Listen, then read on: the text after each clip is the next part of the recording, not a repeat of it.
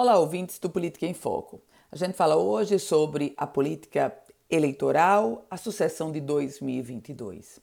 O deputado federal Benis Leocádio, que já se coloca como pré-candidato ao governo no bloco da oposição, Benis Leocádio, que é presidente estadual de Republicanos, continua tentando pavimentar um caminho por demais árido tem mantido uma agenda intensa no interior do Estado e, sobretudo, tem ido às lideranças estaduais para buscar ou consolidar o apoio com vistas ao processo eleitoral de 2022. No entanto, a chapa de Mendes Leocário ainda traz algumas dúvidas, além da própria candidatura dele, que óbvio não está confirmada, a outra dúvida é sobre o candidato a senador já que o ministro do Desenvolvimento Regional, Rogério Marinho, foi ele, na articulação, que colocou Benes Leocádio como pré-candidato ao governo do estado. Rogério Marinho querendo ser candidato a senador.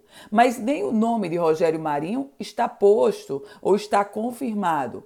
Isso porque o ministro das Comunicações, Fábio Faria, continua articulando junto ao clã Bolsonaro para retirar o poder de Rogério Marinho e assim desconstruir o projeto de Rogério Marinho de ser candidato a senador.